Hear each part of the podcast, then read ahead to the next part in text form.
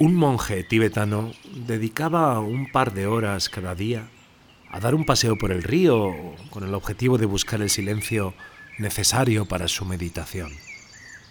Un buen día observó que en ese río se estaba ahogando un pobre escorpión. Con el objetivo de salvarle, le tendió su mano, con la mala suerte de que el escorpión le dio un picotazo. No contento con el dolor que había recibido, el monje le volvió a tender la mano y el escorpión nuevamente le dio otro picotazo que le produjo incluso más dolor que el primero.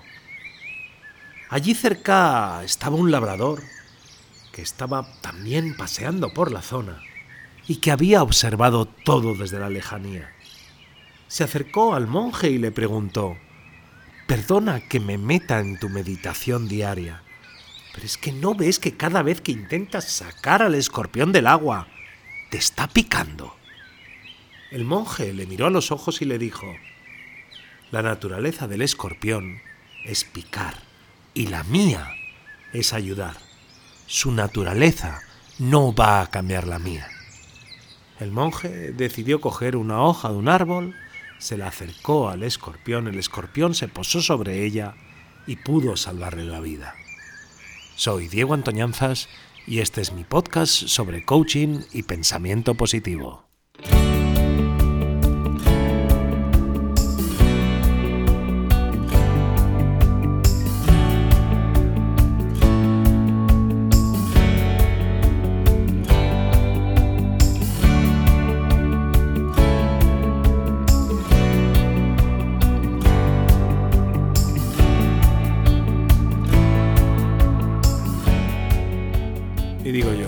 ¿Cuántas veces sales en tu paseo diario por el mundo de la vida y te encuentras a un escorpión ahogándose? Un escorpión que, que se queja permanentemente, que mira hacia su pasado, que no es capaz jamás de ver nada de culpa, que para ellos o ellas todo es negativo. ¿Cuántos escorpiones te encuentras día a día a los cuales quieres ayudar y no hay manera? Hoy hablamos sobre cómo manejar a personas tóxicas.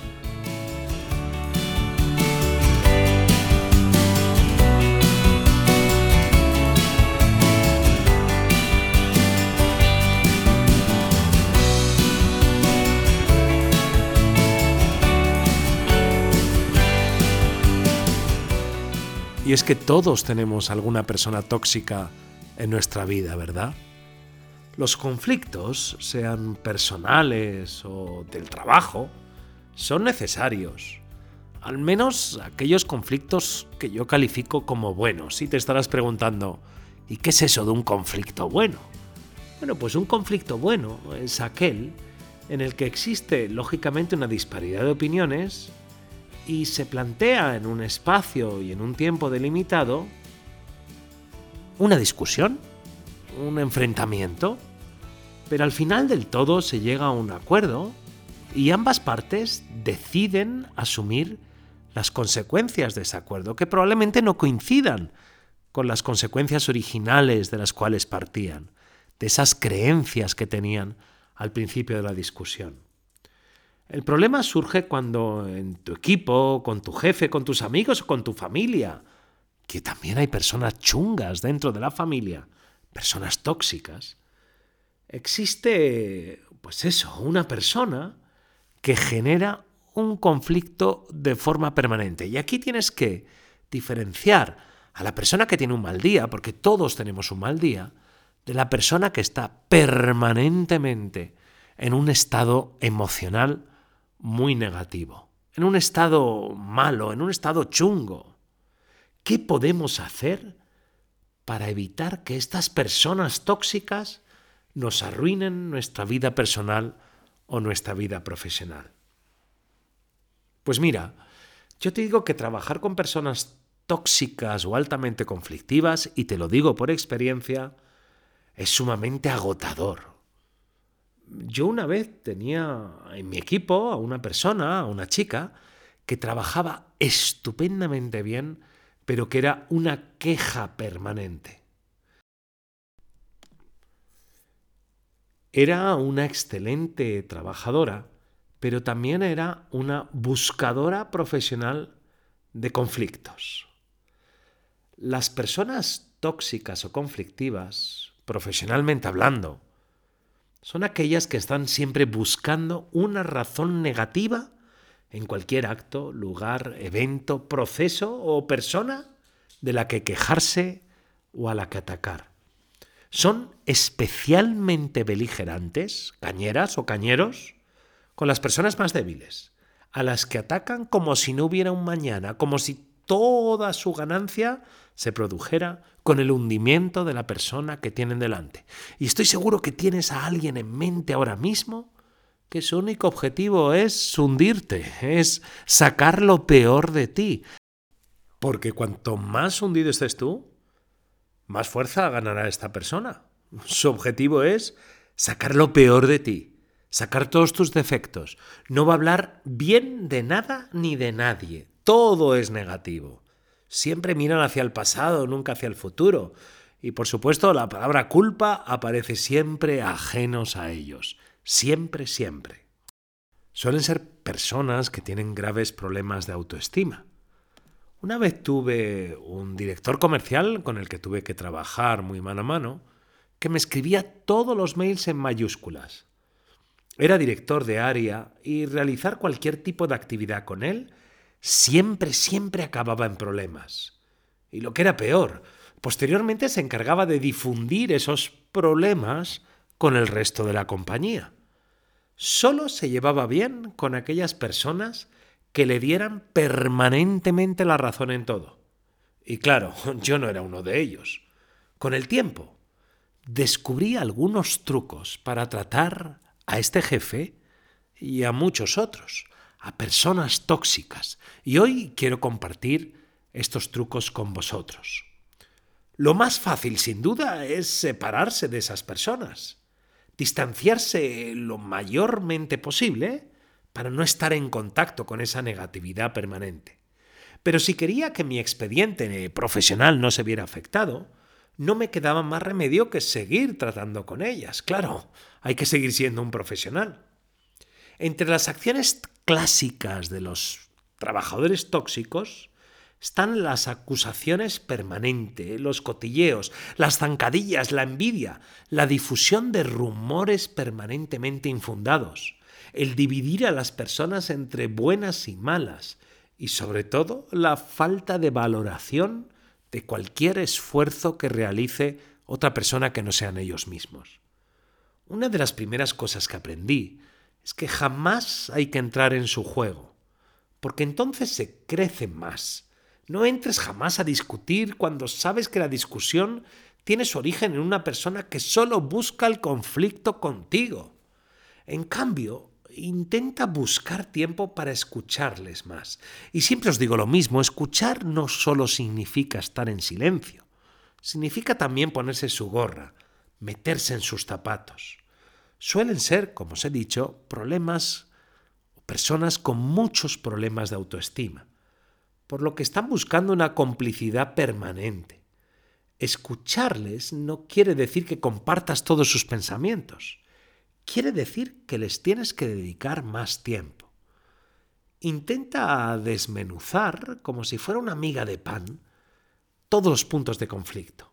A veces una visión global les impide ponerse de acuerdo, pero si rompemos ese problema grande global en pequeñas partes, seguro que vais a llegar a mini acuerdos sobre los que va a ser más fácil llegar a un entendimiento final.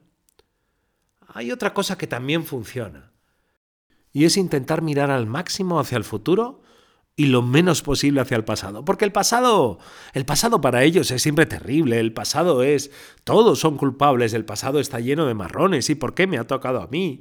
Y, y yo no tengo la culpa, y todos me miran a mí, y es terrible como soy. Pero el futuro, el futuro está por hacer. Y es mucho más fácil moldear de nuevo ese futuro que está por hacer que intentar que quiebren sus propias creencias limitantes, que son las que miran hacia el pasado. Con estas personas os invito también a ser muy curiosos, preguntar mucho los para qué de su cabreo. ¿Para qué te sirve enfadarte? Métete en esa emoción. Vive la misma historia que está viviendo él o que está viviendo ella desde su emoción. Por ejemplo, ¿qué sientes cuando... o incluso lo que a mí me pasa con lo que tú me estás contando es y compartes tu emoción. Suele funcionar muy bien en personas tóxicas el abrirse, el compartir las emociones que ellos sienten, pero desde tu propio punto de vista. Intenta averiguar qué está pasando. Muchas veces estás viendo solo la punta de la pirámide y subyacen problemas y conflictos personales que arrastran al entorno profesional con actitudes muy poco amigables. Vamos, ¿cuántas veces me ha pasado a mí de gente que tienen problemones a nivel personal y que se los llevan al trabajo mediante un cabreo permanente y un insulto permanente hacia cualquier persona que tienen delante? Es aquí donde los profesionales del coaching solemos trabajar más.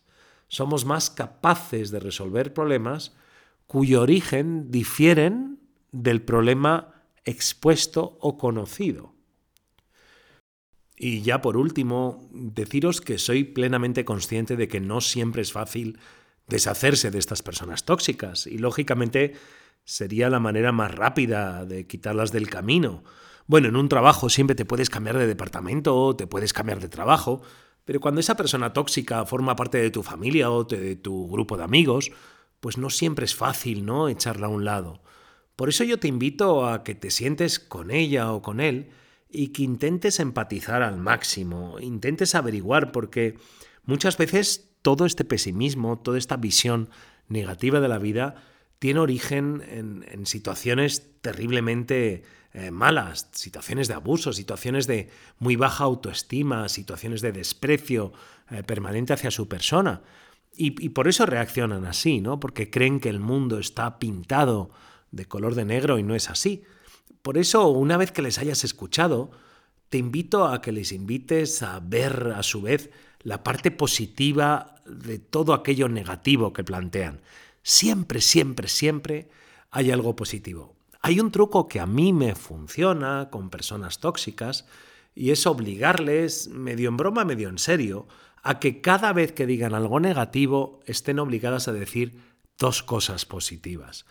Poco a poco van a ir cambiándoles el mood, van a ir cambiándoles ese eh, sentido del, estado negativo, permanente y pesimista, y vas a ver cómo, bueno, pues eh, poco a poco van a ir cambiando y van a ir adaptándose a las circunstancias, sean como sean. Hay veces que son positivas, pero también hay cosas negativas en el camino. El problema es cuando lo ves todo de color de negro. Ahí es donde tenemos un problema.